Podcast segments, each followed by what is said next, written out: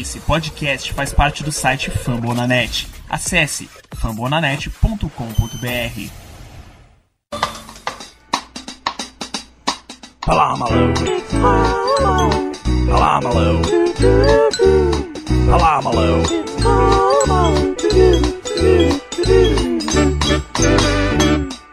Muito bem, pessoal, estamos começando mais um episódio do Black Yellow Brasil Podcast, esse podcast falando só sobre o Pittsburgh Steelers aqui no fambonanet.com.br.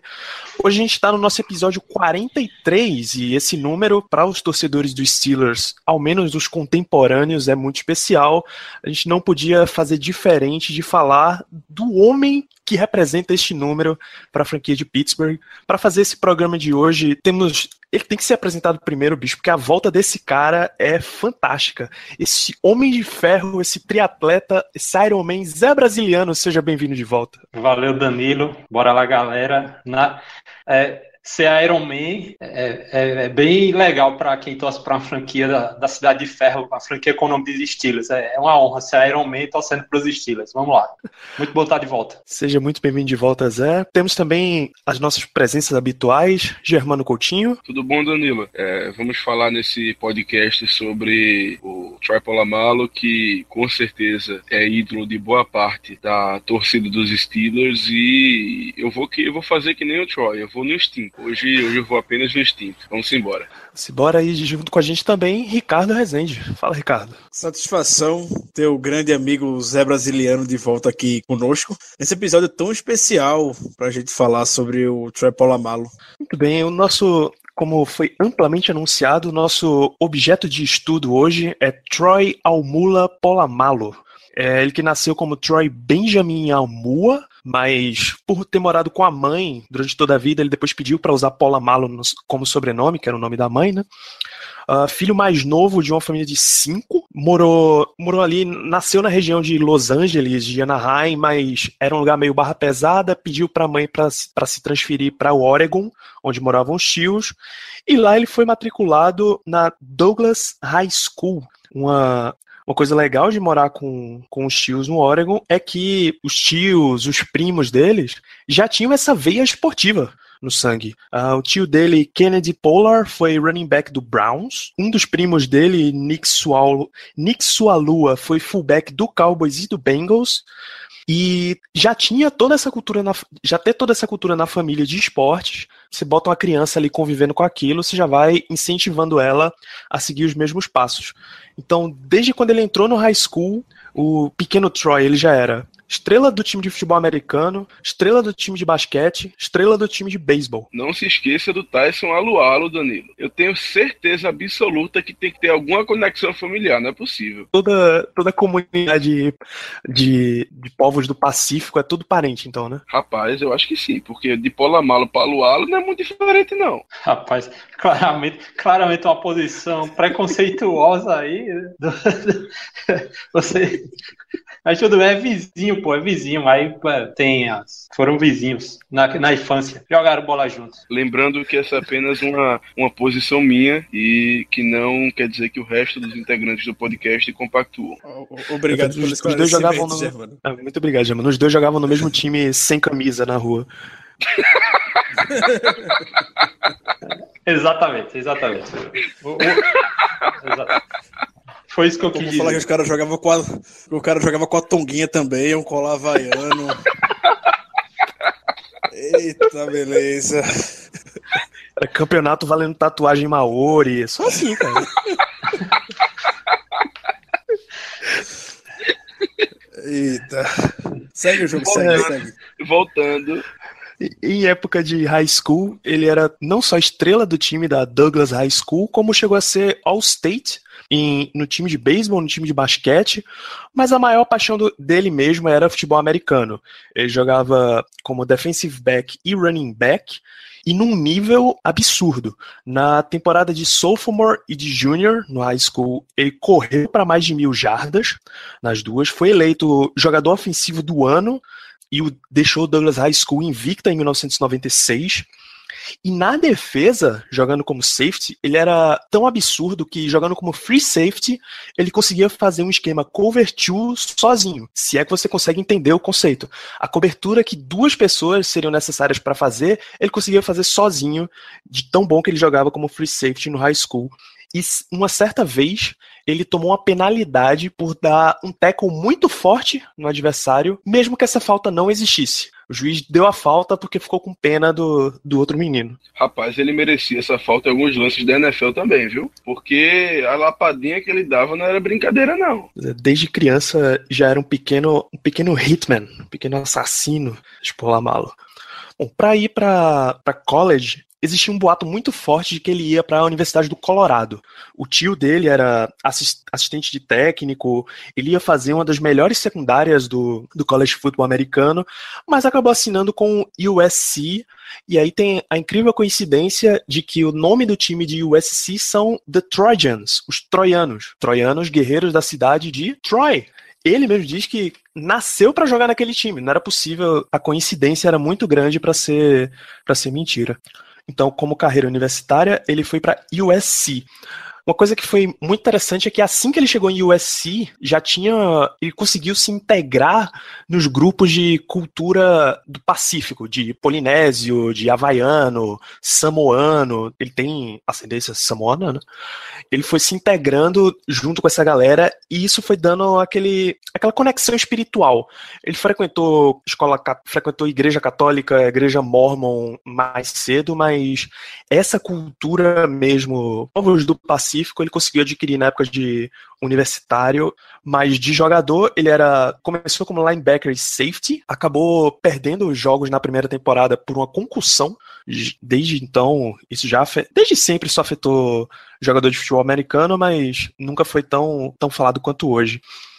O negócio começa a virar quando na segunda temporada ele é jogado definitivamente para strong safety, e aí como titular já, porque ele se tornou vice-líder do time em tackles, foram 83 tackles naquela temporada, colhida de interceptação e passe desviado, menção honrosa na seleção da Pac-10, hoje é Pac-12, mas na época era All Pac-10, mas USC teve uma temporada bem abaixo do esperado, ficou só 5-7, não conseguiu vaga para nenhum bowl, mandou o técnico Paul Hackett embora e aí que deu a mudança definitiva na, em USC, porque para o lugar dele eles chamaram um nome já conhecido do fã da NFL, Pete Carroll, hoje o técnico do Seattle Seahawks. Ou seja, pedigree ele tinha. Polamalo desde criança, desde cedo, demonstrava que tinha habilidades atléticas avançadas, que realmente teria um futuro futuro, não, não necessariamente na NFL, mas que ele poderia ter um futuro em algum tipo de esporte, como você falou que ele jogou beisebol também. A, brincadeiras à parte, a família dele demonstrou depois também que isso, é, que, era um, que era uma coisa de gene, realmente. Eles tinham esse gene atlético na família. Então o Polamala desde cedo ele demonstrava isso. Em USC ele simplesmente foi fantástico, deu sorte de pegar um técnico que anos depois iria para a NFL e fazer um grande sucesso.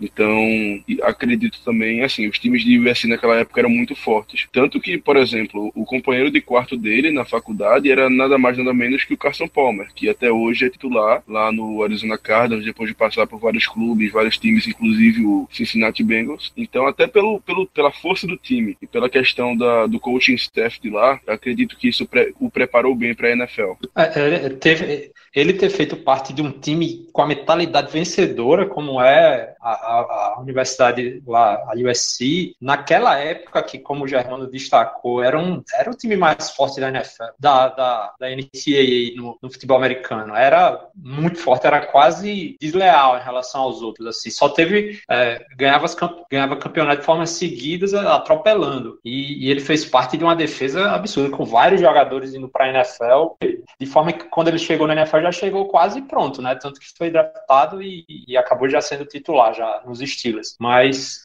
é, a faculdade melhor para ele ir do que a USC mesmo. E teve, ele jogou até com o Lufa Tatupo, que também foi para a NFL depois e foi, acho que foi o, no ano que ele foi, esse o Tatu para você ver o nível da defesa da da, da USC, ele também foi o melhor jogador de defesa, o melhor novato defensivo. A, a, a, o, o, é, os novatos que saíam da, da USC saíam com muito gabarito para a NFL e o Polamalo foi fez parte dessa geração.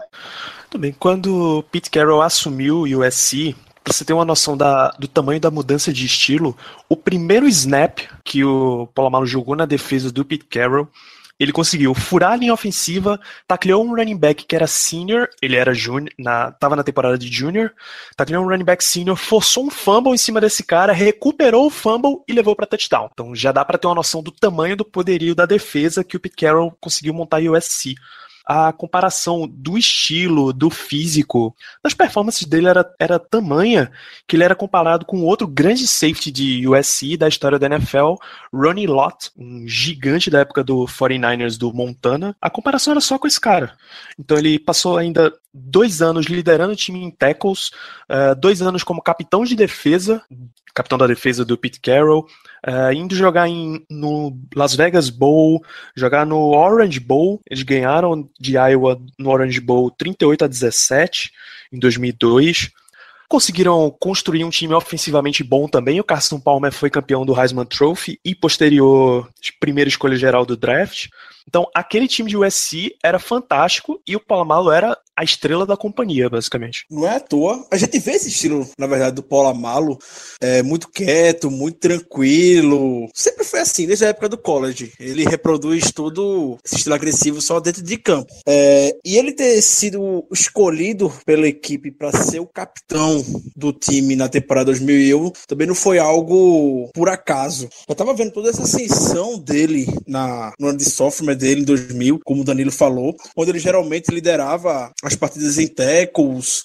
É, só nessa temporada ele basicamente teve 83 tackles, um, um sec, duas interceptações e um touchdown. A partir desse momento, quando o Polamalo começou, opa, volume muito grande de tackles, opa, um safety é, indo pra cima do quarterback. Até então isso não era algo que a gente via com muita frequência, nem na NFL, nem no, principalmente no college football. Daqui já começa essa revolução em 2001, quando o Carroll começou a assumir mais o controle da equipe e deixar o Polamalo muito mais à vontade na defesa.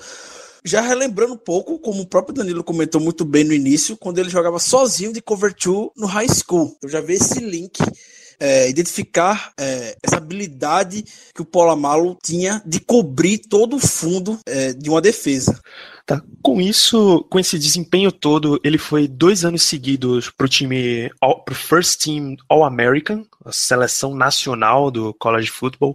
É, foi o primeiro jogador de USC aí dois anos consecutivos, desde Tony Bozelli, tackle lendário da, da história da NFL também.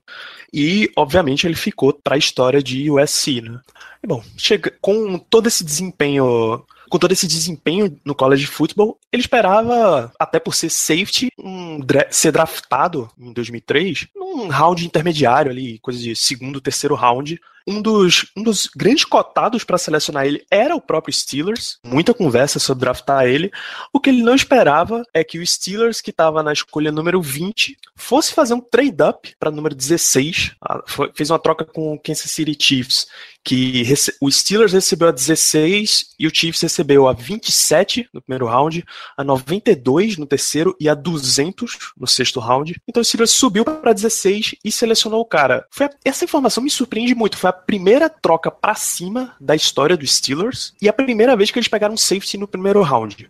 Avalia o quão bem cotado estava o Palomalo nos livros, no ranking dos Steelers, no board dos Steelers. Eu, eu ia dizer exatamente isso. Não foi surpresa apenas para ele, foi surpresa para toda a torcida, porque nós sabemos que os Steelers, historicamente, eles não têm essa, essa mania, eles não têm esse costume, na verdade, de fazer trade-up. Seja, na verdade, não é nem trade-up, é fazer trade. Seja trade-up ou seja trade-down. Ou seja, a gente trocar para cima ou trocar para baixo. Independente, a gente não tem esse costume. Então, para a gente fazer uma troca grande no primeiro round, para sair da 27 até 16, dando a escolha de primeiro e uma escolha de terceiro, além da do sexto round, é algo muito raro. É como você falou, foi a primeira vez na história da franquia que eles fizeram isso. Então, só por essa informação, você tem como entender, tem como saber o quão o Polamalo era desejado pelo pessoal em Pittsburgh, o quanto o quanto ele era ele era valorizado pelo pessoal. Realmente foi algo que surpreendeu a todos, não só o jogador. É interessante a informação aqui de que o ele não era a primeira opção dos Steelers naquela, é, naquela off-season para a posição de safety. Os Steelers iam assinar com, com o safety que tinha sido campeão com o Tampa Bay no ano anterior, no, no Super Bowl anterior. Aí a, a, havia acordo verbal e estava tudo certo, só que no último minuto o cara foi e assinou com o Arizona Cardinals, sempre o Cardinals, né? Tinha que ser. Só que foi bem parecido com o que houve recentemente assim com o Eric Weddle, né? Eu acho que alguém, algum grupo de WhatsApp assim zicou, né, a, a transferência e os Steelers acabou não assinando com o Dexter Jackson. Aí partiu para cima, partiu de forma muito agressiva para draftar o Polamalo, né? E foi muito feliz porque Dexter Dexter Jackson realmente não, né? Uh, ele mas. Tava com, ele tava com hype, esse Dexter Jackson, porque ter sido o MVP do Super Bowl com o Buccaneers. É, é. Aí, o, foi, aí foi a opção. A, fizeram a opção de ir para o Polamalu e fizeram de forma agressiva, né? Bill Cowher claramente queria é, revolucionar a defesa ali com o Polamalu e, é, e é, o pensamento era esse. O jogador como o Polamalu é onde você constrói, constrói é, em volta dele, né? E basicamente foi isso por uma década, foi o que os Steelers fizeram. É, não tinha como deixar passar o jogador com o Polamalu. Aquele negócio que acontece draft atrás de draft para os Steelers. Parece que sempre sobra alguém no momento que a gente está planejando fazer algo. É, nesse mesmo ano, o Chargers tinha a 15 escolha e precisava justamente de um safety para substituir o Rodney Harris, que eles acabaram perdendo.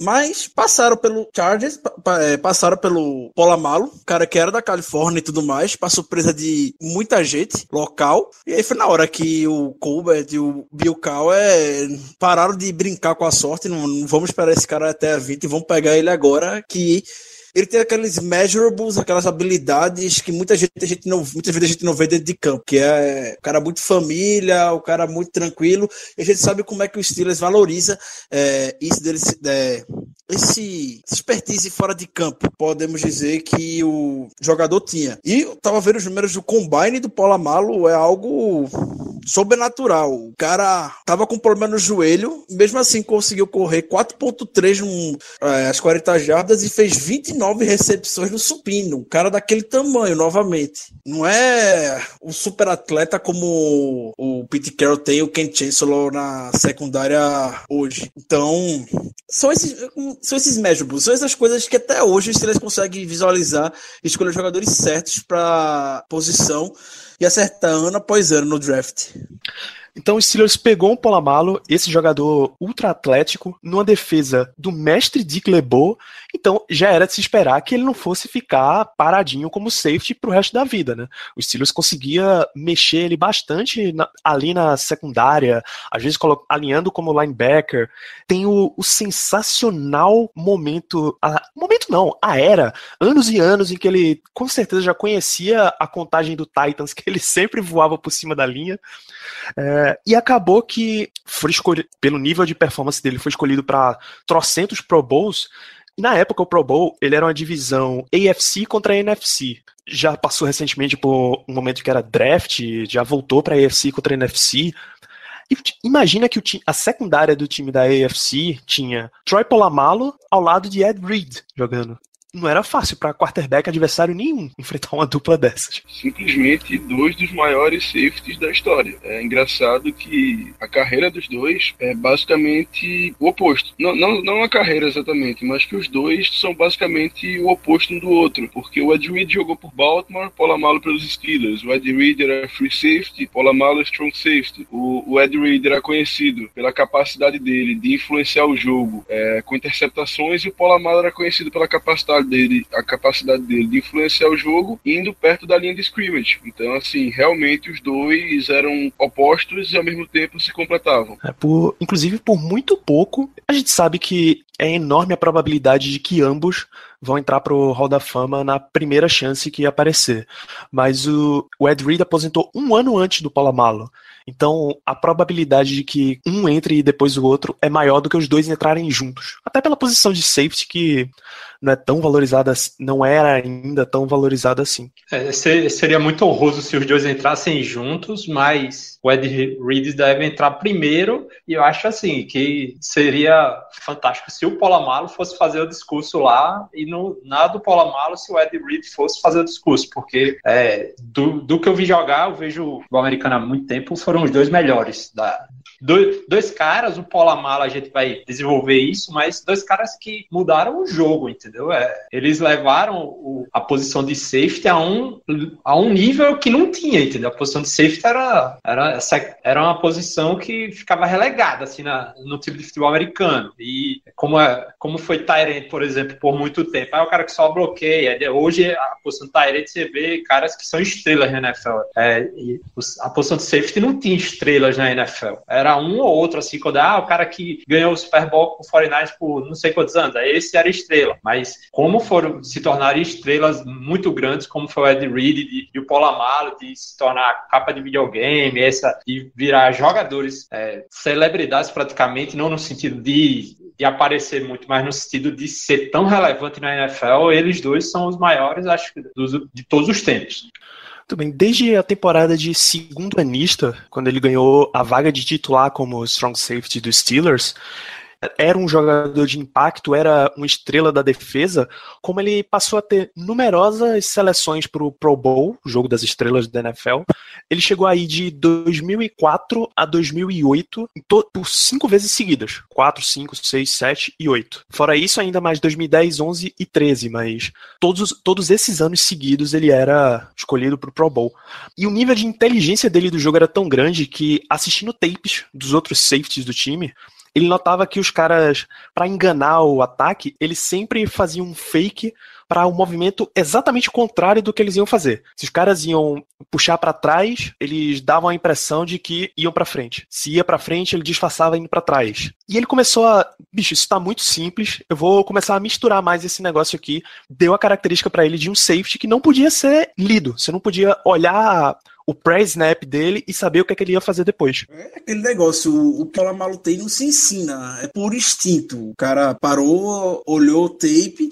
Se a gente parar pra olhar tape, a gente consegue fazer isso dentro de campo, não consegue reproduzir. Nenhum jogador, quase pouquíssimos jogadores na liga conseguem fazer o mesmo. Parar, estudar, analisar tudo que for possível e conseguir prever como o Polamalo previa é, as jogadas dentro de campo. Isso tudo culminou, não foi que. Acho que até um pouco despercebido, até porque na época pouca gente ainda acompanhava, não tinha Twitter nem nada, mas em 2007 o Polamalo ganhou o maior contrato da história do Steelers. Incrivelmente, nem eu sabia dessa informação. Foi um contrato de quatro anos, 30 milhões de dólares, 15 milhões garantidos. O contrato desse hoje, qualquer famoso rum na NFL basicamente tem. Mas para aquela época era algo estrondoso. É, inclusive foi uma, uma política que o Steelers teve por, por algum tempo. Teve, teve aquela defesa estrelar, estelar, nova Steel Curtain, e começou a botar muito dinheiro em cima desses caras para eles se manterem, e o cap dos Steelers depois foi ficando, foi deteriorando até um ponto em que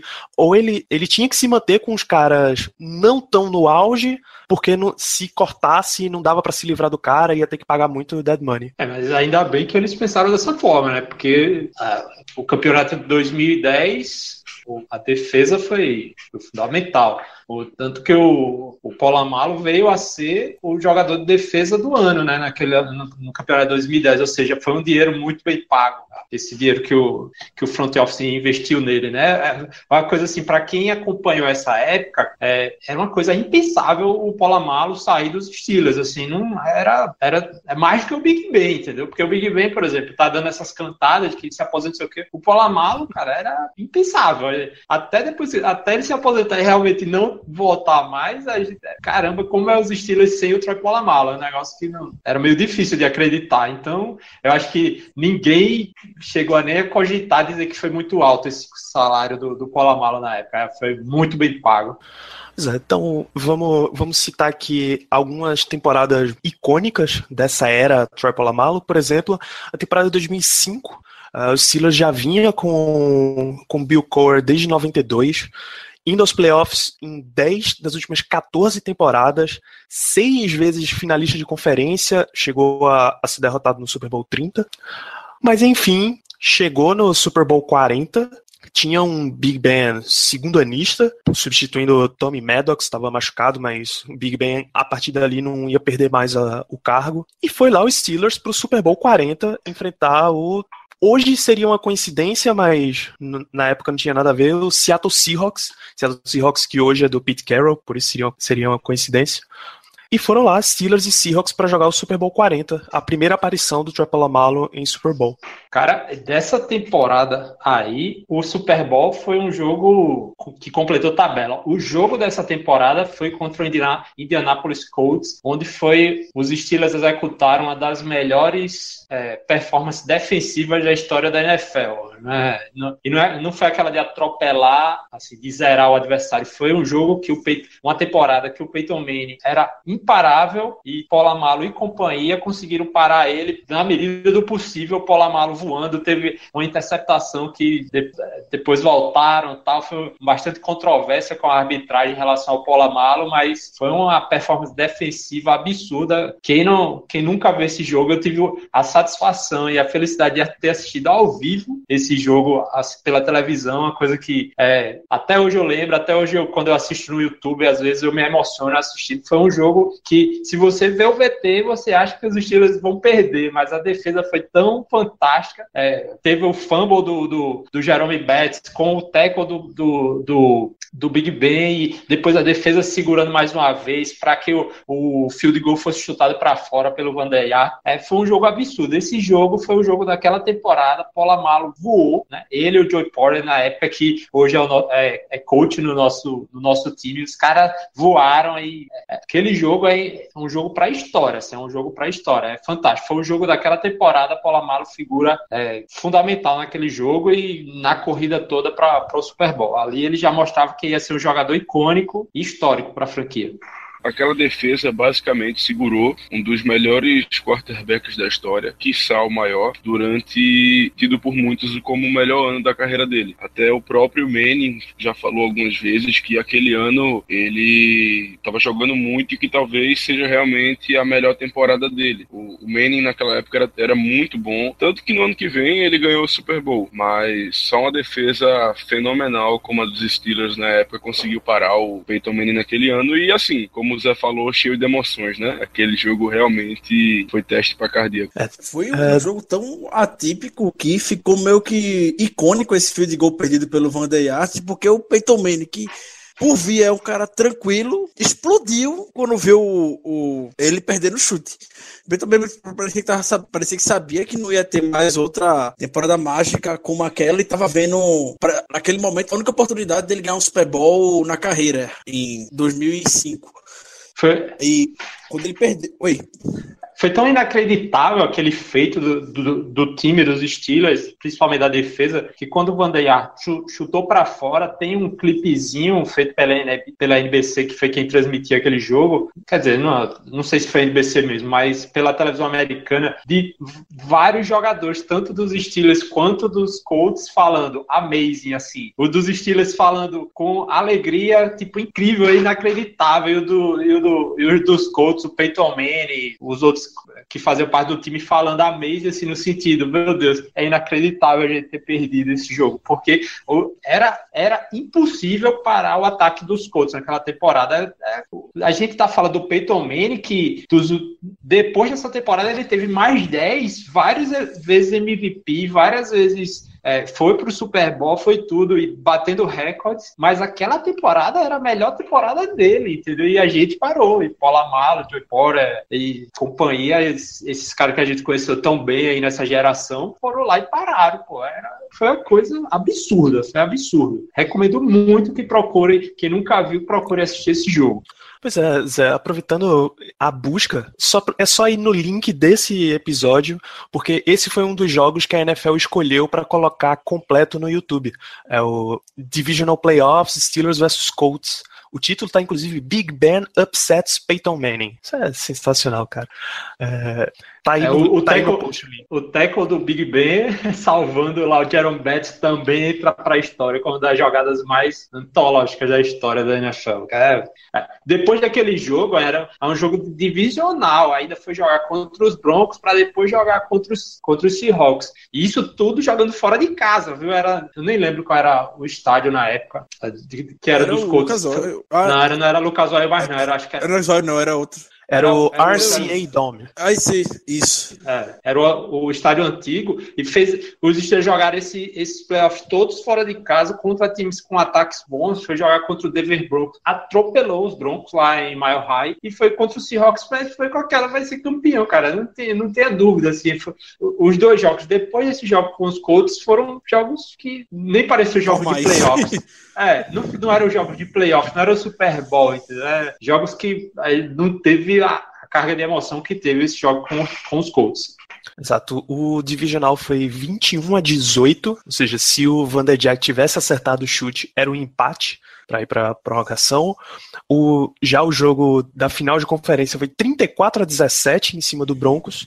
E o Super Bowl 40 foi 21 a 10 para os Steelers. Realmente não, apesar do, do ataque interessante do Seattle, tinha o Sean Alexander, baita running back, mas não deu nem pro cheiro. Um 21 a 10 tranquilo para os Steelers ganhar o quinto Super Bowl da sua história, Super Bowl 40. O Shawn Alexander foi MVP de- nesse, nessa temporada, se não me engano, né? MVP da NFL Foi sim. e fez o que no Super Bowl? Nada, não fez, não fez nada no Super Bowl. É, Era uma defesa fora de série, era incrível. É, o Big Ben também não fez nada, mas pelo menos a gente ganhou. Mas o Big Ben que era o Big Ben era segunda lista. O Shawn Alexander era o MVP, batendo o recorde de TDs da NFL. O recorde tá até hoje. O, o, o Tolson já bateu o recorde. Já, já bateu. É verdade, é verdade. O Tonson foi depois, é verdade, é verdade. É grande alti, grande alti. Ah, eu tinha- a, gente aproveita o momento para fazer a propaganda. Famonanet 126 foi a história de Eladinian Tomlinson. Por favor, deixa esse link aí. Dá essa moral pra gente aí. Bom, depois, da, depois desse Super Bowl 40, acho que a gente já pode pular para jo um jogo definidor de caráter, que também tá no, tá no post, o link se você quiser ver o jogo completo, Super Bowl 43, onde o Steelers foi enfrentar o Arizona Cardinals. Mas antes tem uns, uns joguinhos bem, bem cascudos no meio, né? Ainda bem, eu achei que você ia pular direto pro Super Bowl, rapaz. Ia ser uma, Jamais. ia ser uma heresia. rapaz. Aquele jogo com os Ravens foi, foi nessa temporada? Foi. Que ele. Foi, final da AFC. A final da AFC, porque teve vários momentos de Polamalo contra o Ravens. Puxa pela memória, foi esse que ele retornou um TD na- no final? Foi esse, não foi? Exatamente Ou foi o que ele- esse. Não, É. foi esse que ele retornou o TD no final da partida. Foi o da Pronto. vitória, basicamente. Foi, foi, foi. Foi exatamente isso. Jogaça. É, é, tem um relato espetacular que o Ike Taylor e o David Demeshek da NFL.com fazem sobre esse jogo e sobre esse momento do Polamalu retornando para touchdown. Polamalu já tinha feito outras coisas absurdas nessa mesma partida. Teve uma quarta para polegadas. No início da partida, ainda o Polamalu deu umas daqueles pulos em cima, por cima da linha de scrimmage e impediu que o Joe Flacco. Você sabe que o Joe Flacco é um cara grande. De conseguir é, o first down é, e tudo mais. Mas aquela pick six, no momento muito tenso da partida, Ravens cascudo do jeito que era. O jogo tava 14, tava é, 16 a 14 para os Steelers. Já no final do jogo, Ravens marchando pro ataque e o Polamalo fazer aquela interceptação e retornar para touchdown. Foi o Heinz Field caiu. O próprio Demeshek compartilha, o Ectilo também compartilha que nunca viu o Heinz Field fazer tanto barulho quanto naquela interceptação retornada para touchdown do Polamalo. Foi algo estrondoso. Rolou uma sequência de interceptação retornada do Polamalo, um fumble forçado pelo Ryan Clark e uma interceptação, um fumble, o fumble do Ryan Clark e uma interceptação do Tyrone Carter para encerrar o jogo. Então, três vezes a defesa do no finalzinho ali a defesa dos Steelers conseguiu dar o desempenho que precisava para não não dar mais chance nenhuma para o Ravens voltar no placar, tentar reassumir uma liderança. E a gente até olha o final daquela placar dessa partida, 23 a 14. Ah, um jogo de Steelers. Quem olha só o placar pensa, é mais um um jogo raro de Steelers e Ravens que teve, teve só mais de uma posse de bola de diferença. Aquele jogo foi extremamente tenso, foi muito tenso, foi pau a pau ao longo dela, dela toda, basicamente. Foi realmente Malo o maior game changer da história dos Steelers que botou uma estaca no coração do Ravens e acabou o sonho do então rookie Joe Flacco.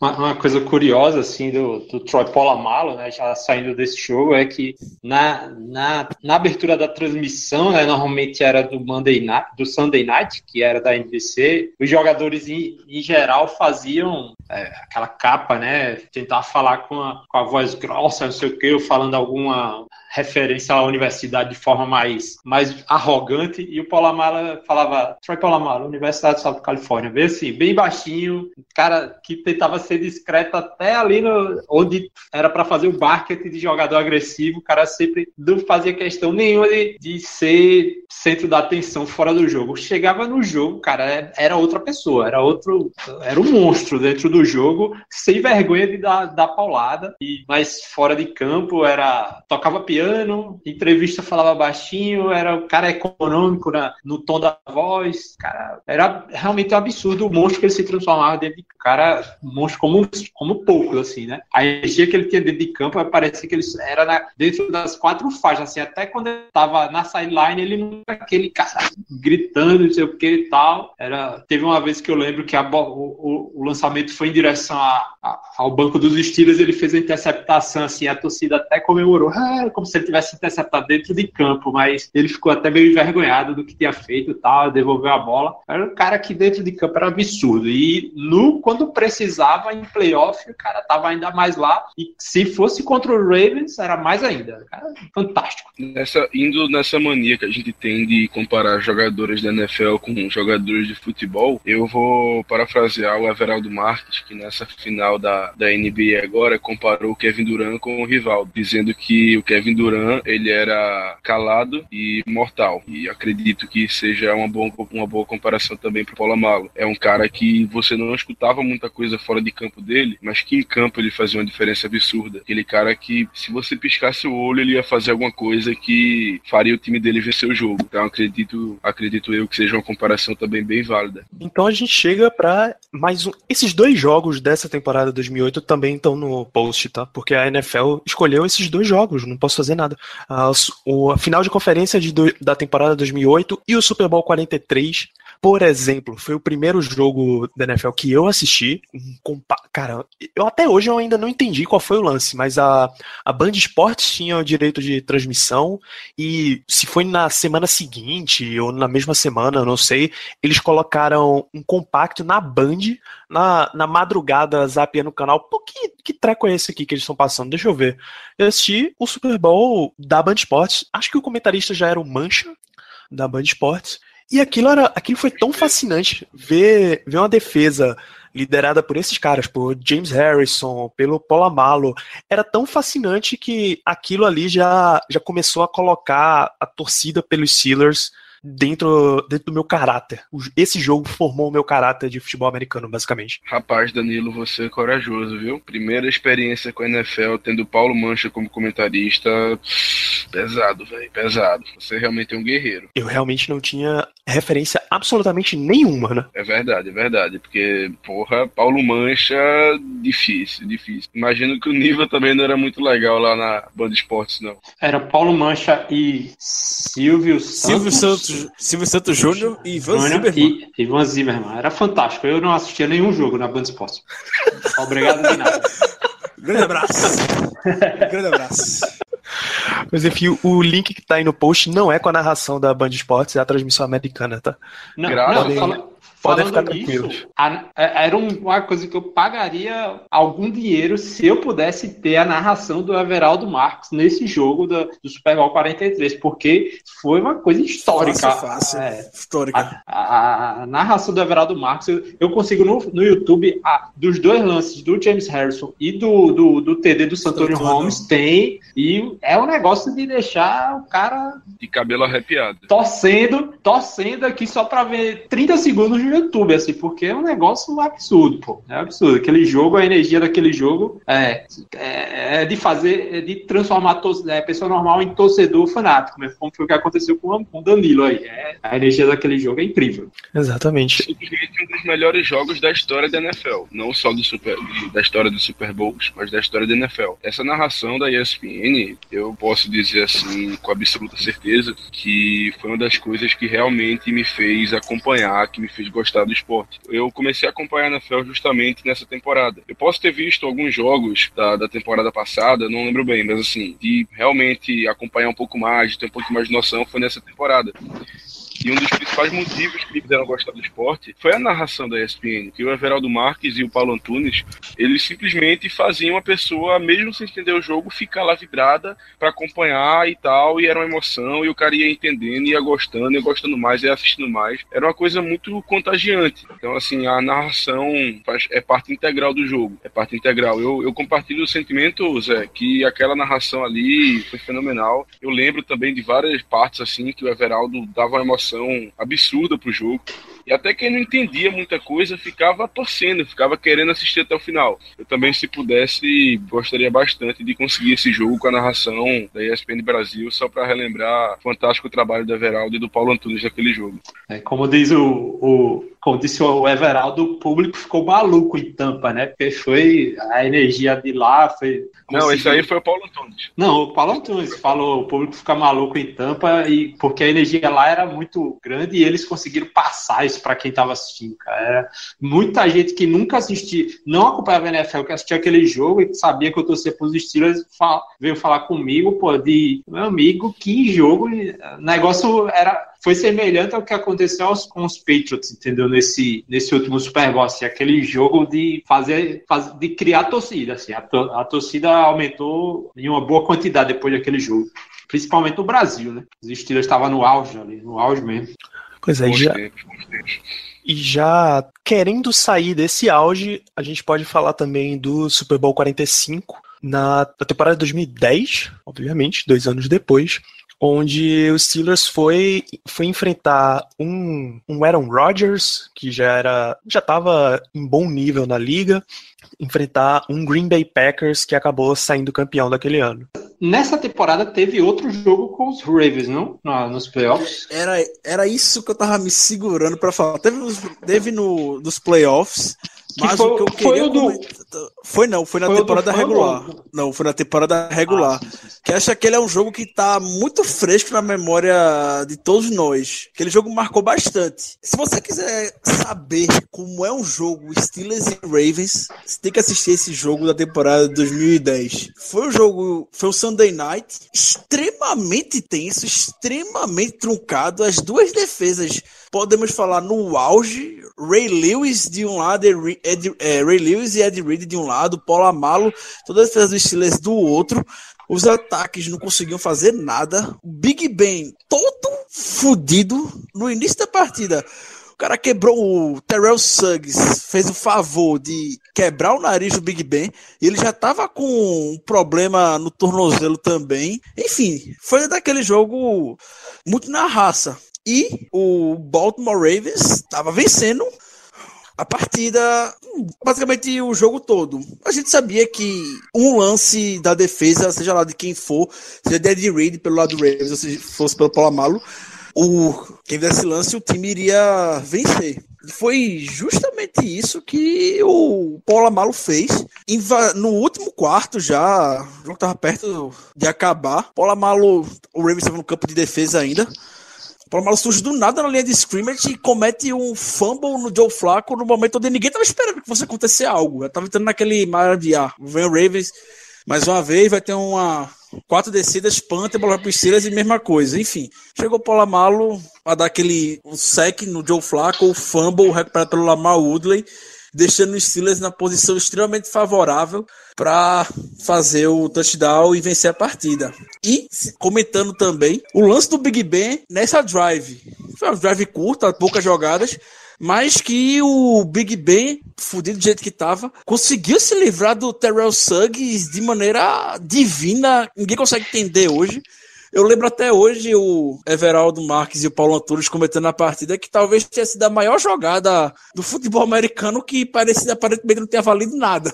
Que o Big Ben na força ganhou do Terrell Suggs, que tava vindo seco em cima dele protegeu a bola, se livrou do Terrell e jogou a bola fora. Na jogada seguinte, o Big Ben achou o lendário Isaac Redman para fazer o touchdown da vitória.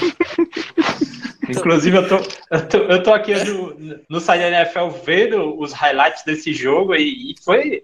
Daí surgiu o, o apelido de Red Mito, porque o TD que o cara achou o que ele achou ali, porque o passe foi um passe para não jogar a bola fora, para tentar ganhar uma ou duas jardas, e o cara virou a bolinha de boliche, bateu para cá, bateu para lá, bateu para lá, e caraca, que touchdown absurdo.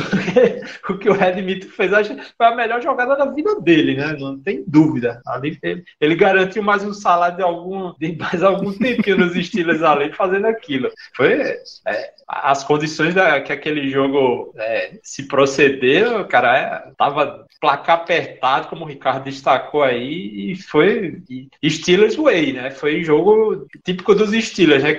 Que hoje mais deu que depois que a gente ficou com um ataque muito agressivo, muito vertical é, de uns anos para cá, mas se você pegar de até 2010, os Steelers era conhecido por ser o time que ganhava, quando jogava mal, ganhava por três pontos, quando jogava, quando jogava bem, ganhava por seis pontos. Era assim, né? Sempre com emoção, né? E, e esse jogo foi o, do jeito típico dos Steelers ganharem o jogo, pô. E teve tudo isso que o Ricardo falou aí, venta quebrada, é, Terrell Suggs é, pendurado no Big Ben, ele jogando a bola fora, e Red Mito e, e fumble do Polamalo, é, é jogo pra história também mais um pra história. E o jogo de temporada regular, né? Jogo foi semana 13. Regular, que é mais, é.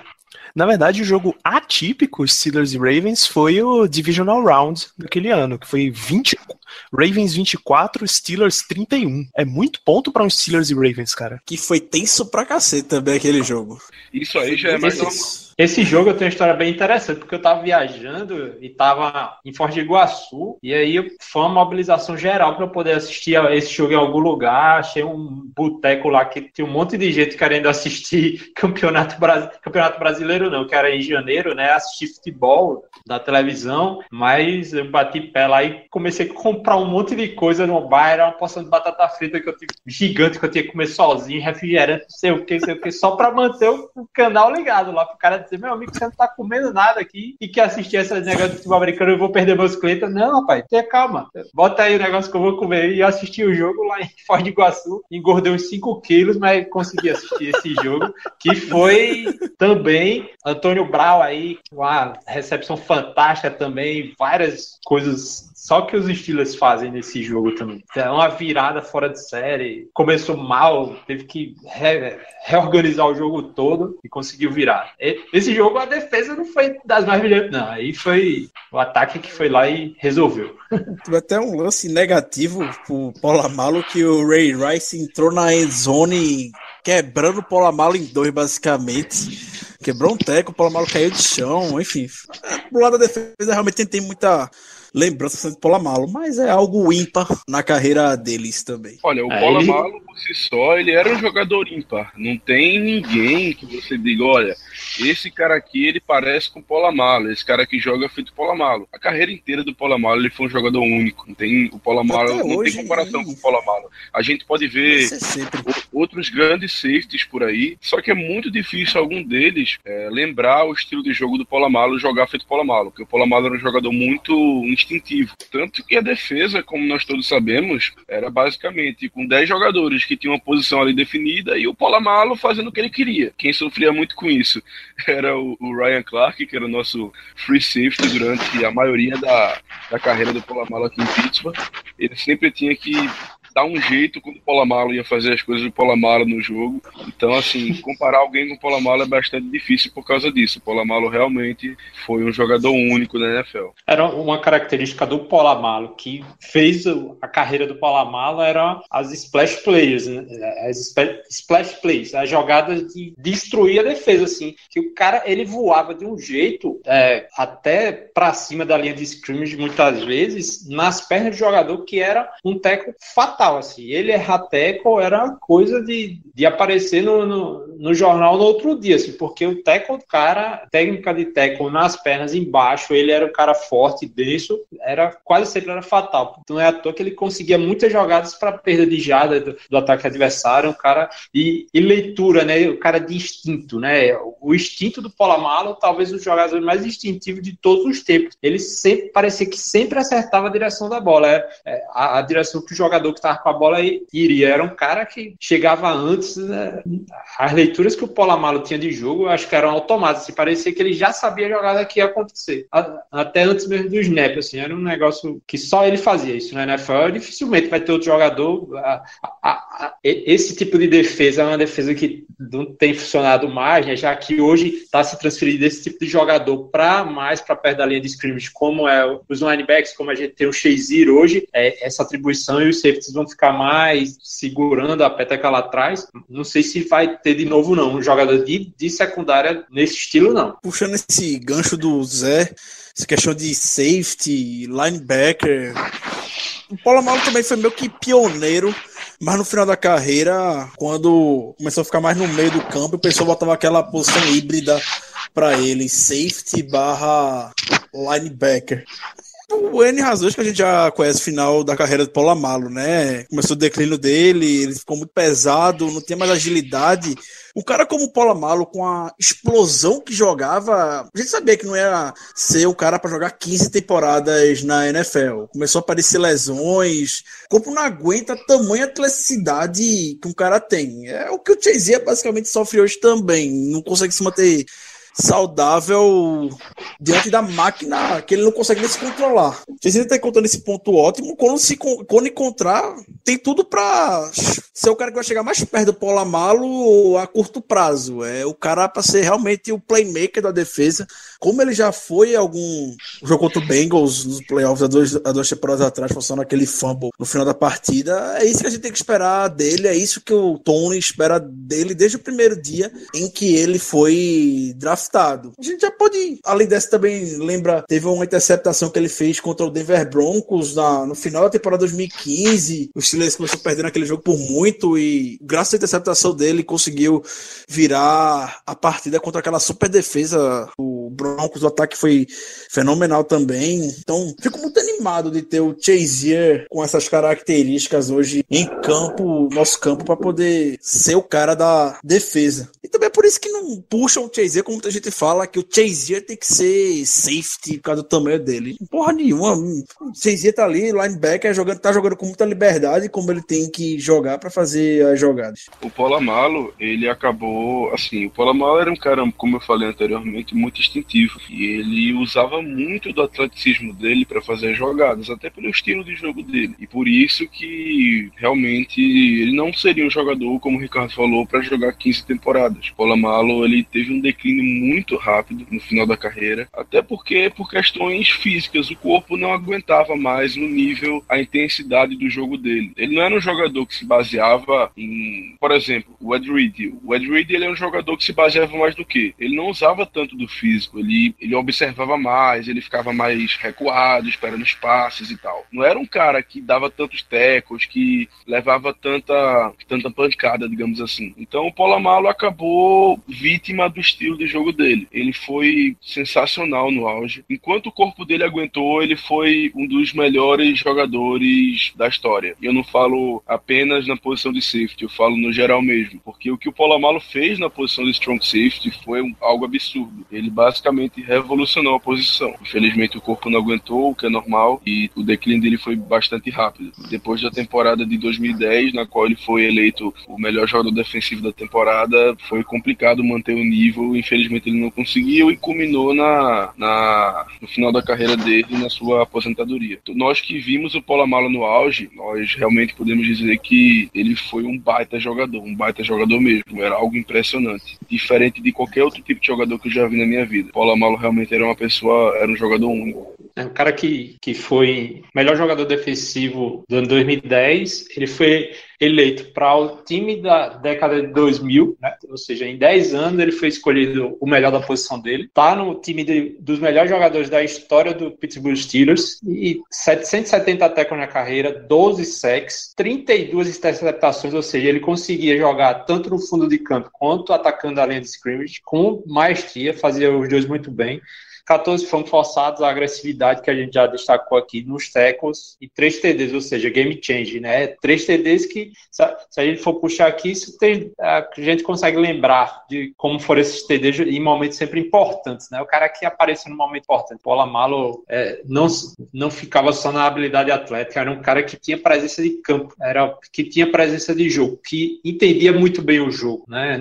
Não é aquele cara que vai ser entender o jogo no sentido do, de ser um, um um, coordenador defensivo, ele não tem essa personalidade, mas de entender de que quando estava lá dentro de campo, ele sabia onde estava, muito bem onde ele estava, sabia muito bem o que iria acontecer e sabia muito bem onde ele deveria estar quando as coisas acontecessem. E, esse tipo de característica que, como o Ricardo falou, são características que você não vai ver no combine, que você não tem estatísticas para medir isso. É o cara que, é, pelo, por tudo que ele construiu na carreira dele, fazendo no, no, nos Steelers, é, a gente sabe que era assim. Foi uma grande satisfação ter visto ele feito, ter feito isso. E eu não acho que a carreira dele foi pouca, não. Eu acho que ele jogou até muito tempo. A, a carreira dele foi até muito grande e ele se manteve em alto nível por muito tempo, muito mais do que muitos jogadores se mantém hoje. Aí quando acabou, acho que ele demorou um ano a mais para se aposentar. Se ele tivesse se aposentado um ano antes, a gente não estaria aqui falando de declínio de quase nada disso. É. Para quem não acompanhou a carreira deles, é você pegando friamente os números, as pessoas podem até estranhar um pouco, é, argumentar que esses não são é, números correspondentes ao que a gente está falando, que deveriam ser maiores, que talvez ele não fosse um jogador tão bom assim, mas o que essas pessoas não, não vão entender, porque não acompanham a carreira, é que o Polamalo, o Polamalo não era apenas questão de números.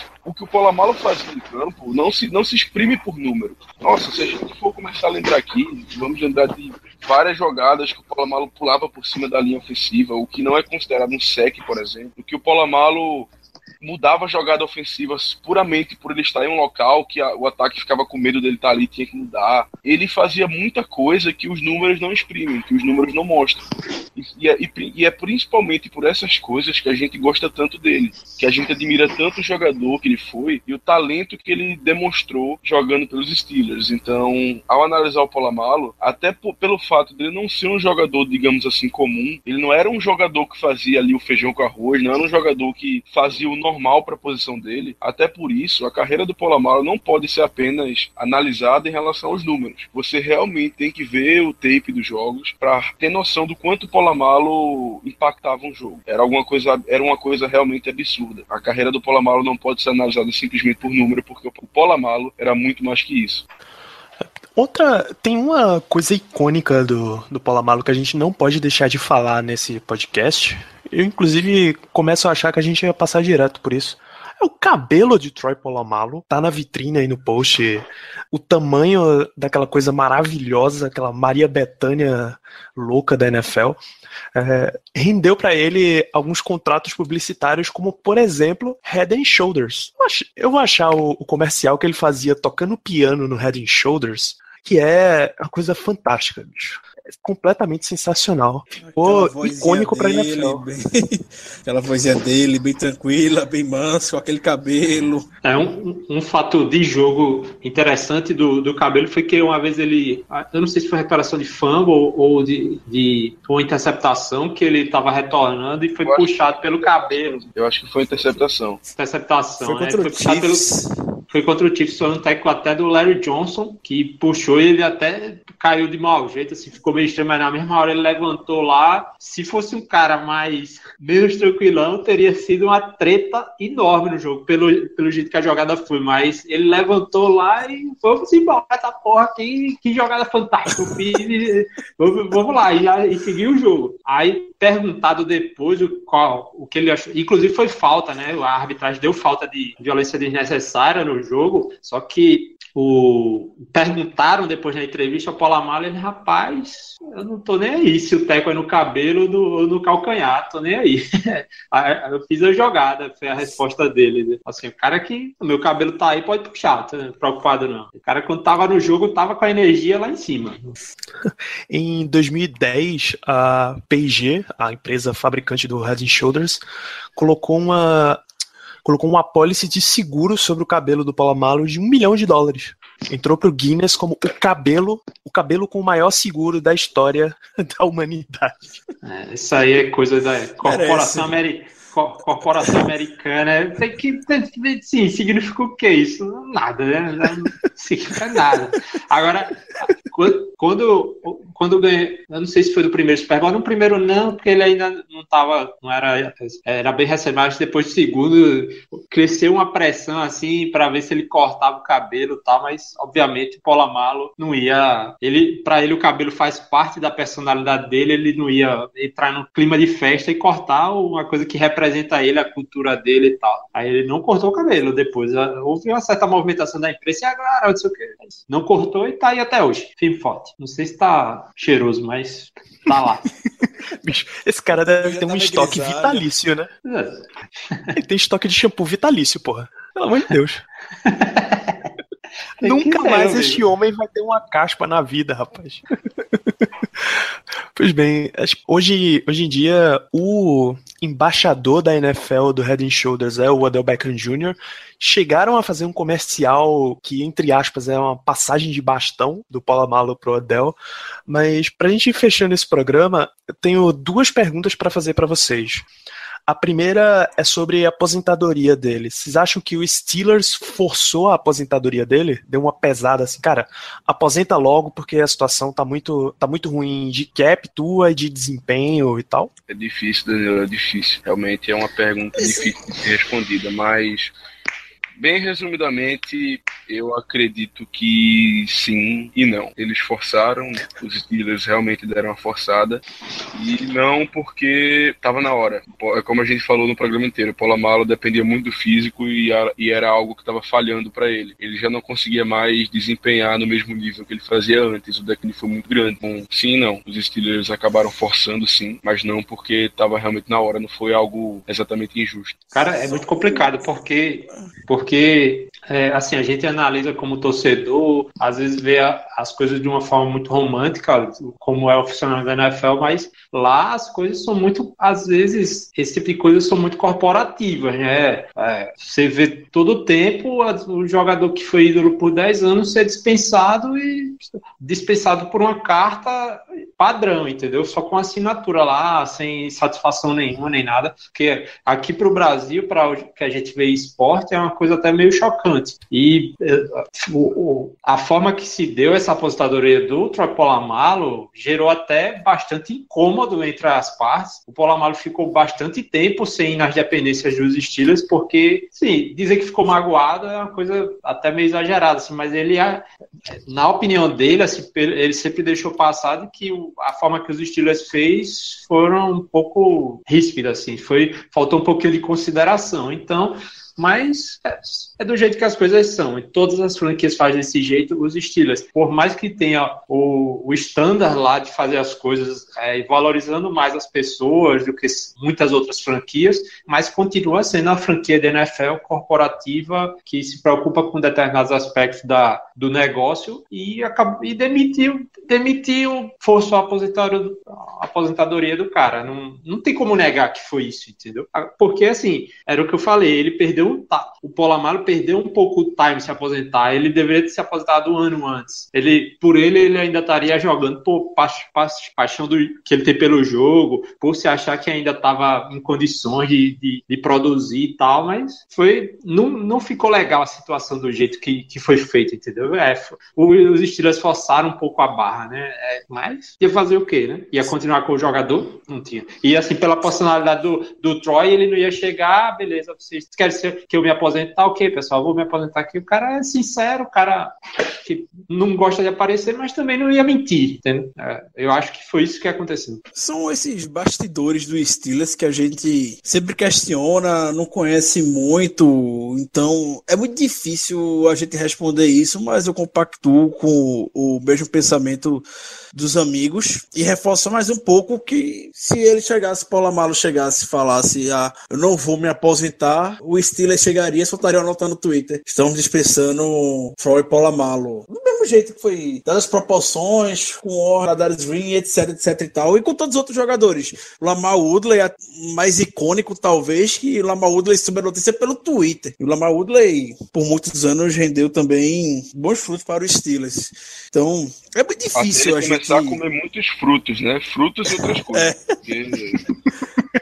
E bacon, frutos e bacon, e, né? e pizza. Tem um, tem um, enorme pé de bacon no quintal da casa dele, rapaz. Especialmente bacon. O Paulo Amaro só fez um silêncio. Você quer, você quer se aposentar ou você quer que a gente lhe aposente? Decida aí, ele não tem um pra onde correr chamou o James Wexel, jornalista até de Pittsburgh, que é bem tradicional, mas não é um dos maiores do trabalho, nem um jornal grande da cidade, e chamou ele para conversar e, por meio dele, do jeito simples, tradicional do Paulo Amalo, sem muita descrição, não precisa mandar uma mensagem desse para Adam Schefter para esses caras mais badalados, chegou nele tô me aposentando, pode publicar essa conversa da gente aí, tá tudo certo, essa vida na NFL para mim já deu. E, desde então, o Paulo Amalo tá sumido, não aparece no centro de treinamento do Steelers. E, enfim, é o jeito, é a vida que o Polamalu gosta de levar. Sempre foi assim, descrição acima de tudo. A gente, a gente vai ver o Polamalu no dia do Hall da Fama e depois não vai ver mais notícias dele. Do mesmo jeito que tá hoje. E a, a segunda pergunta, isso já, já pode considerar como as considerações finais do programa é se o Polamalo é o jogador preferido de vocês dos Steelers, dos que vocês já viram, de histórico, enfim. Foi a primeira, foi a primeira camisa que eu tive. A primeira camisa que eu tive dos Steelers foi do Polamalo. Gosto bastante, amo, amo o Polamalo de paixão, tudo que ele já fez. Como era divertido ver o Polamalo jogar. Muita gente virou torcedor dos Steelers por causa daquele estilo do Polamalo, de ver aquele cara com a cabeleira voando feito um louco por aí. Porque na cultura brasileira, o futebol americano é o quê? Porrada, violência violência e ver um cara com aquele cabelo pulando em cima do pessoal, todo mundo ama, todo mundo gosta. Então se identificou, começou a torcer pelo Steelers por causa do Paulo Amalo, mas ainda fico com o Big Ben. A relação com o Big Ben é muito forte. tá certo. No, no, meu caso, é positivo, assim, eu eu comecei a torcer para os Steelers em 2003, 2004, né, quando ele começou a entrar na NFL. O jogo que me fez ficar fanático pelos Steelers foi o jogo contra os Colts, que eu já falei muito aqui hoje. É, é, é eu praticamente vi a carreira do, do, do, do do Polamalo, como vi também a do Big Ben quase, inteira, a do Hit Miller também ter jogadores que realmente marcaram e formataram, a, a, ajudaram a formatar o que o time é hoje, assim, o que a franquia é hoje, esse tipo de personalidade de jogadores que trabalham muito duro e que dentro de campo tem muita energia dentro de campo e passam essa energia para os outros. O Polamalo realmente é o meu jogador dos estilos favoritos, assim. O Big Ben é, mas o Polamalo é, dá uma cara para os Steelers na década que o Big Ben é, é um grande quarterback, é o nosso maior quarterback de todos os tempos, mas a cara que o, que o Polamalu deu enquanto ele esteve lá, para mim não tem outra. Para mim é o melhor, meu jogador favorito dos Steelers desde que eu torço para os Steelers. Eu compactuo com, com o Zé. Polamalu, para mim, é sem dúvida alguma meu jogador predileto. Assim como o Ricardo, a camisa do Polamalu foi a primeira que eu tive, foi a primeira que eu comprei. Então, para mim, o Polamalu, assim, pra, é como eu já falei durante o programa, o Polamalu ele fazia coisas em campo que você duvidava que ninguém esperava. E para quem começava a assistir NFL, que todos sabemos que futebol americano é um jogo complicado de você entender de primeira, para quem estava aprendendo o jogo, as regras, para quem estava começando a assistir, ver um jogador desses, icônico, um jogador um cabelão correndo pelo jogo, pelo campo inteiro, fazendo jogadas que você não imag nem imaginava que eram possíveis, os comentaristas na loucura. Então, assim, o Polamalo foi a razão de eu ter começado a torcer pelos Steelers. Não tem como eu dizer que o jogador predileto é outro Existem vários outros jogadores que eu gosto bastante, mas jogador predileto e ídolo realmente dos Steelers apenas o, o Polamalu. Muito bem, no meu caso, eu acho, eu diria que eu comecei a torcer para os Steelers mais pelo Harrison, pelo James Harrison do que pelo Polamalu, mas é óbvio que ele foi a cara dos Steelers por muitos e muitos e muitos anos, com essa def super defesa icônica.